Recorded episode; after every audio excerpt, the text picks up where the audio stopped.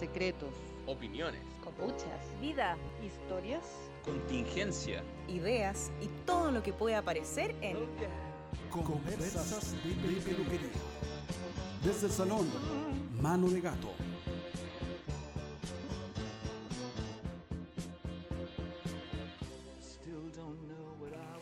Y bueno, dado que es la nueva realidad de pandémica, estamos en domicilio. Así que, ¿cómo estáis, Caro? Bien, ¿y tú? Bien, súper bien. Feliz de salir de mi casa. De más. Oye, ¿qué, qué te vamos a hacer? Mira, lo mismo que me había dicho la otra vez. ¿Ya?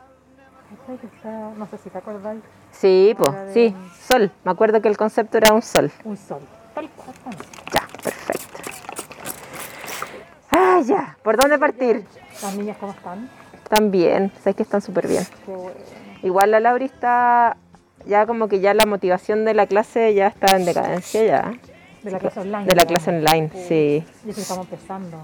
Sí, bueno, no sé qué voy a hacer ahí con, porque yo soy la menos motivada con eso, entonces no sé cómo falsear Claro. un interés. Claro. Mi amor, mira qué entretenido.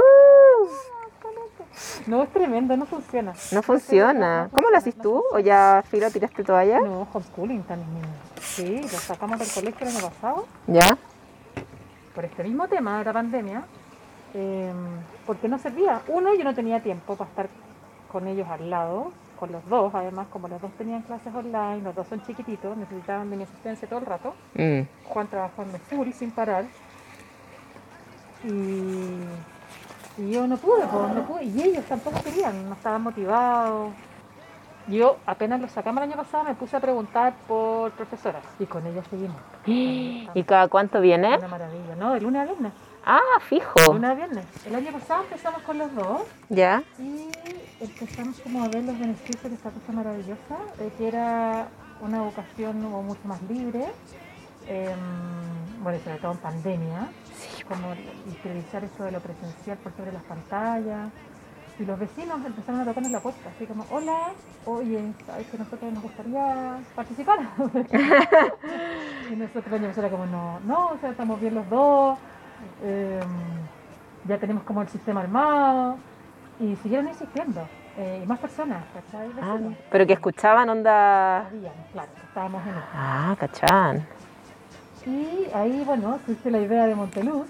Ah. Hacemos un colegio, ya, y eso que empecé a aprender de a poco, Eso fue a, raíz de la pandemia. a raíz de la pandemia. Ah, mira, interesante. Por la pandemia, que fue en un minuto que dijimos, ¿y si hacemos un colegio? Y nada, empezamos así, se empezó a dar todo demasiado rápido.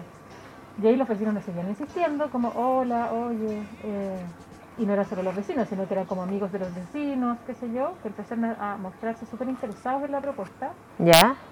Y en un minuto dijimos, ¿sabes qué? Si vamos a hacer un colegio, finalmente, aprovechemos esta experiencia de homeschooling como piloto Claro. y, y claro, y nada, puro aprendizaje nada más por dentro de esta experiencia. Y ya ahora, en marzo, estamos con homeschooling, ¿cachai? con más niños, ¿Y cuántos niños son? nueve, Ah, pero harto. incorporando los nuestros, y dejamos a varios afuera. Teníamos listas de espera. No te creo. Siento que por favor quiero participar de esto. Y era como, no, no, no nos da. Uno, la infraestructura no da. Segundo, estamos en pandemia. Claro. Eh, tercero, estamos partiendo, entonces queremos partir de a poco. Era como que no, no es viable. po. Igual es una casa finalmente, ¿cachai? No una infraestructura colegio. Claro. Y nos dio más fuerza po, como para el proyecto. Como hay mucha gente interesada en una educación. Oye, ¿y, y qué cosas te has topado en el camino, en este camino de, de- de decidir eso? De todo. O sea, de partida, yo en mi vida, nada, pues yo psicóloga, toda la vida trabajando en colegios como asalariada, y mi rubro independiente eran los pacientes, o la universidad que boleteaba cuando hacía clases, em, pero así como mi propio negocio, emprendimiento, nunca, entonces he aprendido todo, pues, desde contabilidad, derecho, eh, temas inmobiliarios, y bueno, el tema de educación, que es lo que siempre me ha movido. Ha sido como un tremendo desafío desde ahí. Nos sorprendió mucho que cuando tú para encontrar lugar, no hay suelo educacional. Eso fue como, no se puede hacer un colegio. Si quieres hacer un colegio en Santiago, en estas comunas, casi imposible encontrar un lugar con suelo educacional. Ese fue como uno de los primeros obstáculos. ¿Y, y por qué crees tú que es así? ¿Porque está como obsoleta la, no sé, la ley? ¿O que hay algo ahí como medio, medio a propósito? Yo creo que son dos cosas. Uno, como que, claro, ya hay oferta escolar, la que hay ya está, esta es. Eh, creo que no hay apertura a abrir la educación y por lo tanto desde ahí se restringe o, o- o se, limita, se obstaculiza mucho el proceso para poder abrir un proyecto educativo. Y segundo, también ha ocurrido que las municipalidades han cambiado mucho sus planes reguladores Mm. y en esos cambios que han hecho han limitado mucho los suelos educacionales. Y es raro porque uno piensa, o sea, los que hemos pasado por el proceso de, de admisión, sabemos que la gente se pelotea los cupos, pues, ¿cachai? Entonces yo no entiendo qué está pasando, o sea, o hay más demanda que oferta, porque lo, lo- lo- lo lógico sería que se tratara de... O quizás todos quieren ir a los mismos, no sé. Sí, yo me he dado cuenta cuando el, año antepasado, cuando cambiamos a los niños del colegio y empezamos a buscar en los colegios que a nosotros nos gustaban, no tenían cupo, estaban todos colapsados. Eh, claro, yo creo que hay ciertos modelos educativos que hay tan poquitos que no hay cupo. Mm. Pero como tú decís, no, también en los otros no hay cupo. Sí, no sé. No sé, es rara esa Sí, cuestión. Sí, es como un temazo. Yo, claro, si me pongo más como en la línea como perspicaz, no sé. Pienso que quizás eso, ¿no? Como que el modelo educativo que existe es que le funciona como el modelo económico del país y entonces dejémoslo tal cual. Si es que venía de hecho en la bici pensando en una cuestión que yo tuve las dos experiencias. Yo fui a colegio católico y fui a colegio laico. Pero em, venía en la bici y pensaba, en realidad en mi colegio laico, claro, no estaba el Dios católico, pero estaba otro Dios que era, yo creo que era peor, que era el Dios éxito, ¿cachai? Claro. Porque en realidad igual todos los colegios plantean una, no sé, una mirada, qué sé yo. No soy católica y que no me- mi hija tampoco va- no la metí a un colegio católico, pero a la hora de elegir no lo encontraba tan, o sea, ahora lo pienso y digo, pucha, quizás no es tan malo, porque hay valores ahí por último, ¿cachai? ¿Sabes qué? Yo, en- en- en- para plantear el modelo Montelú, por supuesto que empezamos a estudiar. O sea, todos teníamos como bien claro para dónde iba ¿cachai? el modelo. Y cuando ya nos pusimos como a profundizar y a estudiar los modelos que hay en Chile, por- por- como Montelú es un modelo distinto de educación, que no busca el éxito como estos colegios laicos que tú planteas, que, que sí buscan el éxito, tenemos un modelo, eh, o sea, colegios que dan esta oferta laica, eh, que no buscan el exitismo, pero carecen del lado espiritual. Mm. ¿Cachai? Eso es súper heavy. De repente leíamos proyectos educativos, no sé, fuera de Santiago, en el monte o qué sé yo, San Fernando, ¿Más alternativo? más alternativos, que hay propuestas más alternativas a la línea de Montelú, y, y carecían de, de la profundización de, de la persona, pues, de la Claro. formación de la persona, de sus emociones, eh, de su mundo, de su conexión finalmente como espiritual con ellos, con todo, con el entorno. Qué Entonces, heavy. yo creo que eso, eh, de hecho, era como, uy, que entraste a este colegio, mira el proyecto educativo, qué buena, mira, tiene muchos aspectos iguales que, que, que Montelú. En el fondo era como, mira cómo coincidimos en muchos puntos, pero pum, no tiene ese componente. Y, y los colegios católicos, quizás porque ahora me acerco más a, a esas imágenes desde otro lado, no desde lo, no desde lo católico, que lata la parte, cul- la, la- la culpa, qué sé yo, y toda esa otra parte del, catolicismo, pero, mm, pero tienen igual educación espiritual, pues, ¿cachai? Sí, sí. La otra vez hablaba con mi cuñada de eso, de hecho, eso mismo, con la Dani, pues. Ya, sí, sí. eh, que claro, pues que finalmente los colegios católicos tienen esa preocupación por la persona, el lado humano, los valores, que los, que los colegios laicos como que carecen o que la hacen muy por encimita, como Mm. los valores como que por aquí pasó, digamos, y no, no, no profundizan en eso. Claro, pero como tú decís, el, el sesgo está eso, por esa como formación católica que te mete muchas ideas en la cabeza que finalmente son súper dañinas también para tu salud mental, por Claro. culpa, desde el reprimir tantos temas. Me acordé de una cosa que decía la, la Coté, que es la que yo, mi, mi, mi gurú, ¿Ya? la Coté Yureman, que Ah, sí, sí, me acuerdo de ella. decía como que, claro, las personas hoy en día, la mayoría dice como, no, o sea, es que no, este año, no sé, cuando tú, fui en un- estuve en un bolón espiritual, o no, o sea, es que este año no tengo tiempo para estar en un bolón espiritual. Como que la cosa espiritual era como una cosa que podía ir como eh, incorporar y desincorporar a tu vida, ¿cachai? Y decía,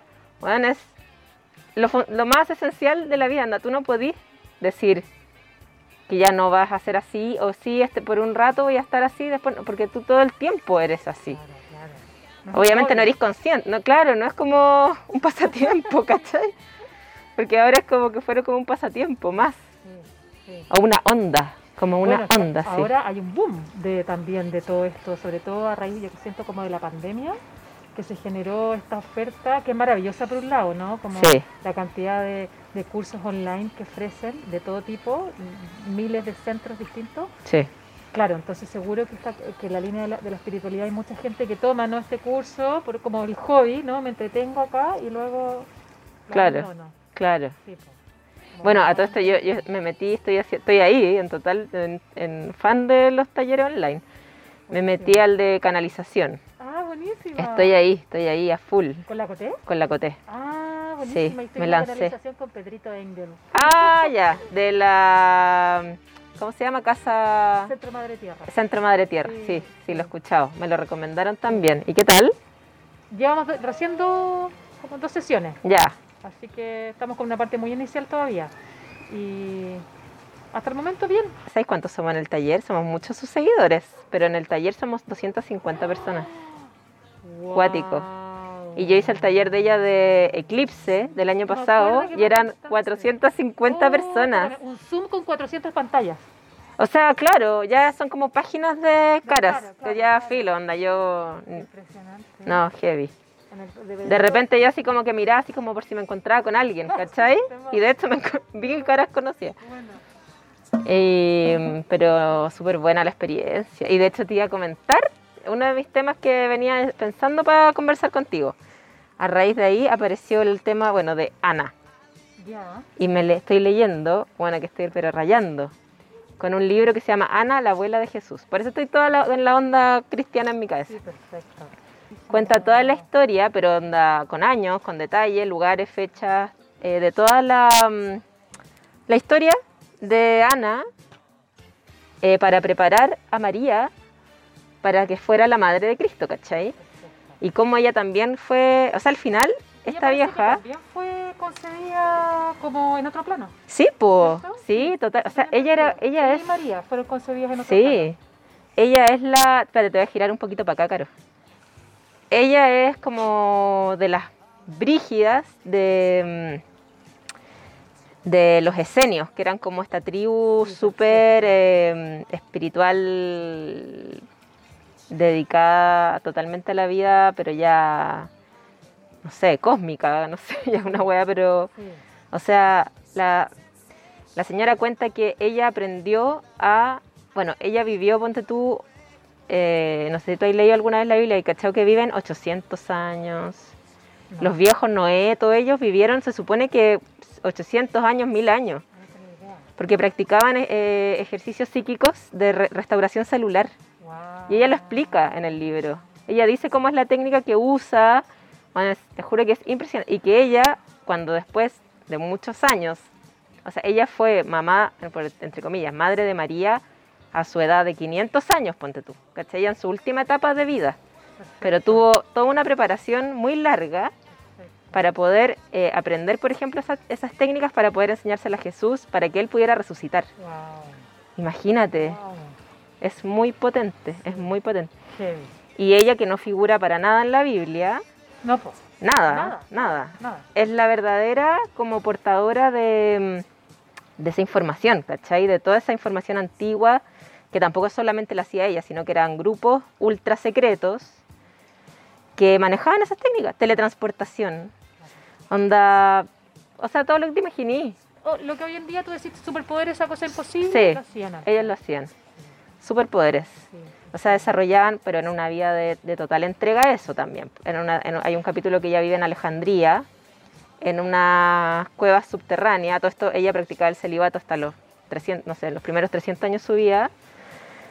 Y manejaba la energía sexual también con a través de los poderes. No, es que es muy heavy. Y vivía en... Sí, parece que eran cuevas subterráneas. Eran cuevas. habían como hospitales ahí, que sanaban con, tenía entendido, como con imposición de manos, que estos hospitales que habían en ese momento, o sea, como los hospitales de hoy en día, no, no sé qué, cómo habrá, se habrán llamado en esa época, claro. eran puras de sanación energética. Sí, me acordé porque tú me habías contado que había hecho un taller de las Tres Marías. Sí, po. sí, sí, sí. Ahí aprendí lo de, de los escenios, ahí aprendí de Ana, un poco lo que me contáis, bueno, hay hartas cosas nuevas de lo que me estáis contando, pero por eso entiendo la... Yo no cachaba nada, estoy- te juro que estoy así impactada. Sí, no es impresionante. Sí, literalmente era- es que era otra raza humana. Mm. ¿cachai? Y que después fuimos perdiendo todo, pues. Todo, todos aquellos poderes que logramos en algún momento desaparecieron. Igual lo, triste que el Simón Ponte tú me preguntabas, decía, pero ya, pero ¿y dónde está como las, entre comillas, lo escrito, las pruebas, dónde está ese conocimiento? Porque es, muy poco validado, por ejemplo, que esa información te llegue, no sé, pues en el caso de este libro, este es un libro canalizado, o sea, es una señora, yo después investigué para poder explicarlo, explicarle a él que de dónde había sacado toda este- esta información. Claro, y es eh, una señora gringa que en algún momento, bueno, ella también siempre es súper eh, Conectada. conectada y, y se empieza a comunicarse hasta que Ana le dice ya, te voy a contar toda mi historia y yo necesito que tú la, la traduzcas y la cuentes. ¿cachai? Y dice que fueron años, unos 10 años de su vida que ella estuvo canalizando con Ana, Ana, Ana, Ana, Ana, hasta construir todo esto, ¿cachai? Pero hoy en día tú le decís eso a una persona normal y Está te dice, está está loco, claro. porque alguien me tiene que creer, ¿cachai? Claro. Es que ahí está, es que está el salto, pues. Sí, Mira, pues. yo cuando em, yo también tuve una formación católica igual que tú, de niña fui a, a colegio de hecho de monjas de mujeres, hasta octavo básico, eh, hice la primera comunión, yo participé, las mañanas, todas las mañanas hacían misa, yo participaba de esto y todo. Y llega la adolescencia y por supuesto empecé a cuestionar muchas cosas que ya no me hacían sentido, que no las encontraba lógicas ni coherentes respecto de lo que postulaban y cómo practicaban. Eh, o sea, como las prácticas de la iglesia versus lo- las cosas que postulaban. Y me rebelé completamente. ¿Cachai? Y- dejé de creer como en todo. Perdí así la fe absoluta. Dejé de creer. Hasta el año pasado, cuando tomé este taller, y sé que al final del taller de las Tres Marías, eh, la de ella, la profe dice como, como, como con qué te va, ¿no? Cuando se, se hace el cierre, como un, pe- un pequeño feedback. Y yo de verdad yo lloraba y le decía gracias por devolverme la fe, Mm. porque la había perdido completamente. Y yo siento que, que, que ahí está, po, como ese dicho que dice como la fe mueve montaña. Yo antes, claro, lo decía y lo veía, ¿no? Como psicóloga yo veo lo- los pacientes que son más creyentes. Efectivamente, como que la religión es una herramienta que les permite salir adelante, que les permite ser más positivo, etcétera. Lo veía, pero desde ahí. Pero como el año pasado empecé a vivenciarlo en primera persona, empecé a creer y me empezaron a pasar cosas tan heavy potentes que ya experimenté en primera persona, Mm. ¿cachai? Eh, como la existencia de todo esto que estamos hablando. ¿Cachai? Y entonces, ahí por eso yo siento que yo ahora creo ciegamente. Lo Mm. experimenté y lo sigo experimentando. Y yo creo que no sé, lo que hemos conversado, que quizá a ti también te pasa lo mismo. Las personas que no lo han experimentado, les cuesta más. Claro, es muy difícil. Claro, es como, ah, ya, analizar, ya, ¿qué es eso? ¿Cachai? Entonces, por eso yo siento que el desarrollo espiritual es algo súper personal. Como Mm. que como que no lo podía enseñar. O sea, decir, sí, puedes, pero de ahí a que se produzca el clic, eso ya es personal. Ahora, a mí me da la impresión de que, por ejemplo, los niños tienen esa, esa conexión y ese interés súper innato. Sí. O sea, yo creo que sea Jesús, sea Los ángeles. los ángeles, sí, el ángel de la guarda, no sé, lo que sea, sí. los niños enganchan al toque. Por lo menos en el caso de mi hija son lo más espiritual que hay. Sí, Te juro, yo de repente las veo así como rezando, como, pero rezando onda en su cuento, con sus piedras y con sus rituales. Porque tú, yo ya me acordé como en Reiki el año pasado también, eh, tuvieras mis hijos. La creencia ciega en el Reiki. Y es como, Mm. se pegan, les duele, se siente mal. Mamá, hazme Reiki, por favor, hazme Reiki. Y, y no sé, y me, me ponen la parte de su cuerpo, confianza absoluta, ¿no? En el poder sanador de las manos de la mamá. Mm. Y, ya, gracias, ya me siento bien, gracias mamá. Sí, qué loco. Sí, pues nosotros en Monteluz queremos hacer la de ella, la misma del, del, del curso. ¿Ya? Ofrece, ella también hace Reiki, eh, es formadora de Reikista. Eh, Reiki Kids le llama. ¡Qué bacán! Y, nos cuenta así la maravilla de los niños, ¿cachai? Como con sus manitas como sanándose, sanando. ¡Oh, qué Una ternura. así que en quisito! algún momento me acuerdo que la tengo ahí, así como vam- vamos a, a ocupar su- sus servicios. en Rey. Kids, la amo. ¿Y desde qué edad, por favor? Pasa el dato. No sé, no sé, no le pregunté, pero chiquitito decía. La, bueno, la Lauri, que es la mía, que es más, bueno, que es más grande, tiene, ella na- nació con un lunar, tiene un lunarcito pequeño en la punta de su nariz, ¿cachai? Y yo siempre le he dicho que es su, es su puntito mágico. Y eh, al principio ya el puntito mágico le pedía deseo, pero ahora ya es como habla con su puntito mágico. Onda, es como de repente que el Simón me mira como, "Bueno, ¿estás segura de lo que has, ¿Qué, cre- hiciste? que has creado? Porque te juro que ya es, yo digo, está, no sé, debe pelar el cable a los amigos, no sé. Y el Simón ahí una vez le dijo, ya, oye, es un lunar. Y la Lauri se puso a llorar. Oh, pero claro. Me dijo que es un lunar. Y ahí, bueno, tuvimos como que decirle que era un lunar, pero también podía ser... Bueno, así con el mundo espiritual. Sí, heavy. sí. No, y ahora caché que estamos en, como viendo el tema ya del currículum. El currículum es como, ¿qué es lo que vamos a enseñar? Como no vamos a ser reconocidos, decidimos no ser reconocidos por el Ministerio de Educación, nosotros vamos a escoger qué enseñar. cómo lo tenemos súper claro. Pero no nos vamos a enseñar como ya lenguaje, ahora historia, ahora ciencias, ahora no. Y por supuesto en esa investigación también empezando como a ver los currículum de, nada, pues uno al tiro se va a los países que tienen altos índices como de calidad, educa- calidad educativa, Japón. Finlandia. ¿Ya? Están re interesantes los currículum, pero ninguno tiene lo mismo. ¿Cachai? Como el tema de la formación de la persona, el mundo emocional, el mundo espiritual. No está en los currículum, Mm. no está. Oye, a todo esto me acordé del, del video que habían hablado con el Simón. Teníamos una observación respecto al guion. ¿Ya? que de hecho es lo que estábamos justamente hablando ahora, como que nos faltaba como visualizar el, en concreto, como porque era como, ¿por qué no somos así? ¿Por qué no vamos a hacer como el no, no, no?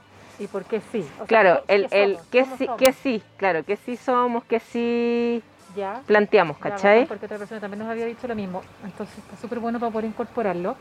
La lógica que ocupamos para seleccionar la información de esos videos fue, ¿cuáles pueden ser los motivos que la gente, hay tanto desconocimiento en general del mundo de la educación, en general se funciona, y yo hasta el año pasado era una más, digamos, Claro, se funciona tanto como esto es lo que hay, y bueno, como esto es lo que hay, meto a mis hijos acá, porque este es el sistema, si el sistema, nada que hacer, es lo que a nosotros nos gustaba, no hay cupos, están colapsados, etcétera. Que em, dijimos ya, ¿cuáles pueden ser los grandes peros que las personas, los papás con desconocimiento digan? No, no, entonces mejor no voy a meter a mi hijo a Monteluz. Y uno era el que decidimos, porque en un minuto queríamos ser reconocidos por el Ministerio de Educación, y después cuando empezamos a ver las implicancias de lo que significaba, no eran coherentes con el proyecto, ¿qué, qué significa seguir el currículum ejemplo, del ministerio y todo ya? entre, entre otras cosas, entre otras cosas. Y muchos requisitos y entre esos el tema del currículum. Tú puedes tener, tú puedes plantear un plan di- distinto, pero sí o sí tenés que pasar lo que, lo que, el- lo que el ministerio te dice. Los contenidos. Claro. Y nosotros no estamos de acuerdo con muchos de los contenidos. Ujú. Oye, pero me estaba peinada para el lado antes, pero era porque lo tenía largo. Hasta ahí tus movimientos. Nosotros, por ejemplo, el primer colegio que estuvieron nuestros hijos, a mí me gustaba porque era un colegio diferente, con una propuesta diferente y estaba reconocido por el ministerio. Mm. nosotros dijimos como, ah, pero está reconocido, qué buena, ya, bacán, metámoslo. Como que te da confianza Sí, sí, sí. el estar reconocido. Sí, de todas ¿cierto? maneras. Ya, entonces ese era un pero. El otro, nosotros no vamos a tener y no tenemos cursos por edad, tenemos multigrado. Eso significa que tenéis. Entonces ese es otro pero. Y mucha gente nos dice, pero ¿cómo? Pero ¿y cómo? Pero ¿cómo vaya? Es- no entiendo. Y como que la gente se confunde y también le da como desconfianza, pero esto es raro. Porque tenemos tener niños de distinta edad en la misma sala. ¿Cómo le van a enseñar a todos? No, pues no se puede. Entonces ese era el otro gran como temazo a comunicar. Y lo otro era como para darle un poco de sentido, como para ayudar como a despertar, podríamos decir, a las personas, decir, ojo, mira, así es la educación que tenemos actualmente, surge desde tema de la revolución industrial y ese mismo modelo se mantiene hoy. Es como para ayudar un poco a contextualizar el cómo surgimos y para que entiendas que el modelo de hoy es un modelo súper antiguo y que ya no corre, ¿no? Como Claro. para ayudar como a despertar conciencias, como así como, oh, chuta, ¿en serio? No sabía, y nos ha pasado con mucha gente que dice como, guau, nunca me lo había cuestionado, y ahora que lo plantean así. Existen muchos prejuicios. Claro, no, si yo entiendo. colegios hippies y artistas, y Claro. artistas y solo hippies, y, y todos hacen lo que quieren, ¿cachai? Entonces, esa fue como la... Por eso esos temas. Pero ¿sabéis qué? Yo, yo te entiendo súper harto, pero te lo, te lo voy a decir así como desde mi experiencia, que a mí me, cuesta aplicar, pero igual, por ejemplo, eh, en esta misma cosa espiritual, es como que yo me acuerdo que un tiempo decía, pucha, quiero, me encantaría hablar de estas cuestiones, pero claro, obviamente, eh, ¿quién me va a entender? ¿Quién lo va a creer? Porque van a decir al tiro que no, que no es verdad, que no sé qué. Y una vez lo hablé con una chica que es canalizadora y ella me dijo, es que yo no apunto a esa gente.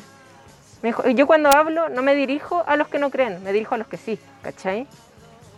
Y fue como, mm, en realidad, porque el otro, el otro cuestionamiento como que es, se hacen cargo las personas, ¿cachai? Uno no se dirige a eso, porque ahí podéis podéis como perder, eh, en el fondo, la, yo creo que el, Como el, target. el target y como el, el, des- el des- el- en el fondo entusiasmar y, y deslumbrar con una cosa que tiene que prender, pues, ¿cachai? Como encender.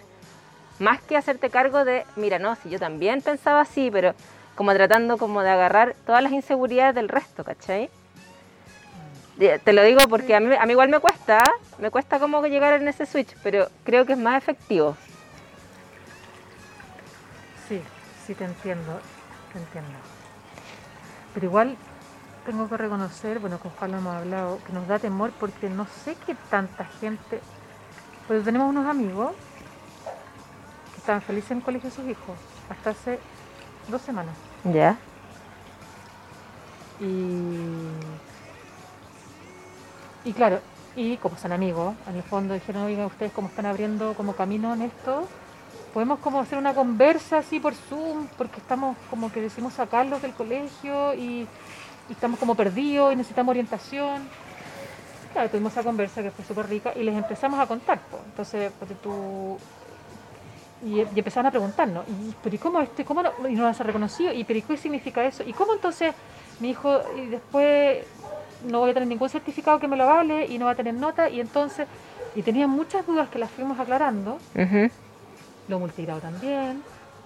Oh, ya, qué increíble, ya me encanta, sí, ya, matricúlalo, matricúlalo, por favor, guárdenos los cupos y nos empezamos, ¿cachai? Entonces, Mm. quizás entiendo perfecto lo que tú decís y creo que sí, de hecho estoy de acuerdo. Pero nuestro temor también va en que yo creo que igual hay personas que son target y que no conocen esto.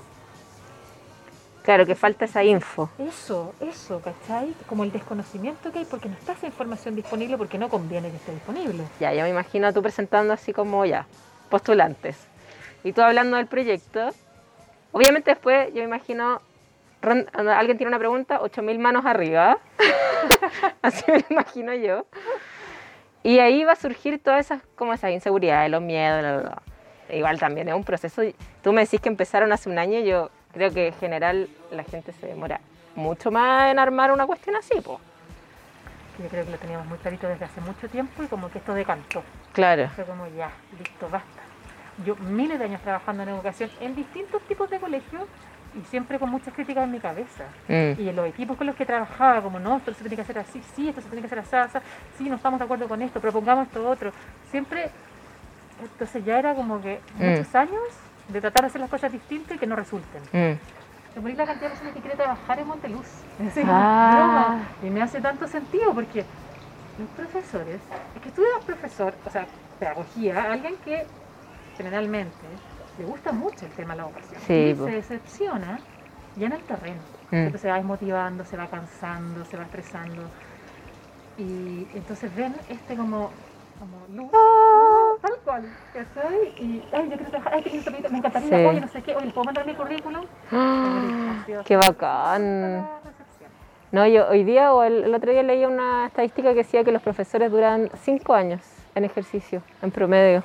Espérate lo triste, que a raíz de la pandemia, la otra vez yo también eh, leía de eso, el- te voy a mentir porque no me acuerdo el número, pero este año postuló, no sé, un 30, 40% menos de personas a pedagogía que otros años. Mm, Entonces hay una Qué baja pena. súper triste, súper triste. Mi hermano, que ama la educación, ama ser profesor, me dice, yo perdí la vocación. O sea, como que en formato online no me Es gusta. que es no matadísimo. no, sí, él matado. vibra por lo que hace. Me Mm. dijo, no me gusta. No, trabajo en algo que no me gusta. En este momento yo aprendí algo que no me gusta. Mm. Así me Lo mató, entiendo la, perfecto. me mató la vida. Aparte el profesor de música, es decir, que entraba a su sala con sus instrumentos, Sí, con la dinámica que se genera, ahora en una pantalla, ya toca tú, ya ahora Ota. tú, a ver, te escucho. No, o sea, No, terrible. Hoy día, antes de venir justo, te- tuve una escena tan triste que te juro que es para reír y llorar.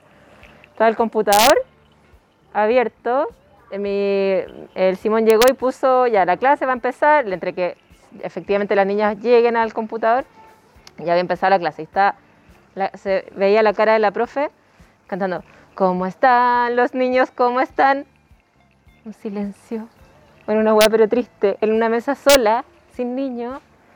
Y decía, pobre profe, weón, que está ahí poniendo, weón, forzando, simulando un, un entusiasmo. Claro, Una weá que debe ser sí.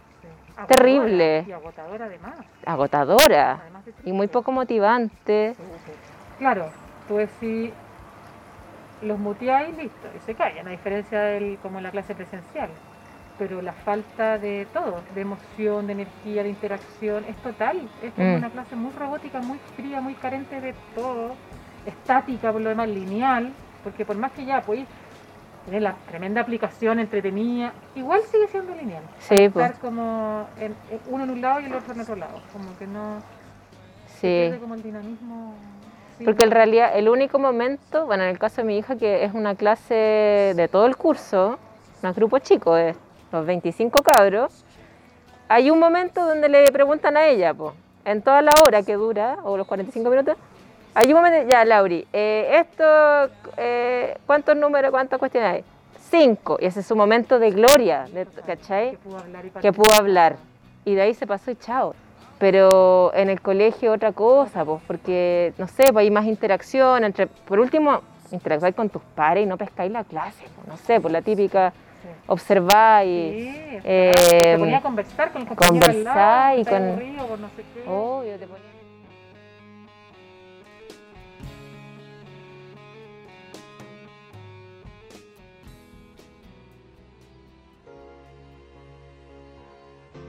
Esto fue Conversas de, peluquería.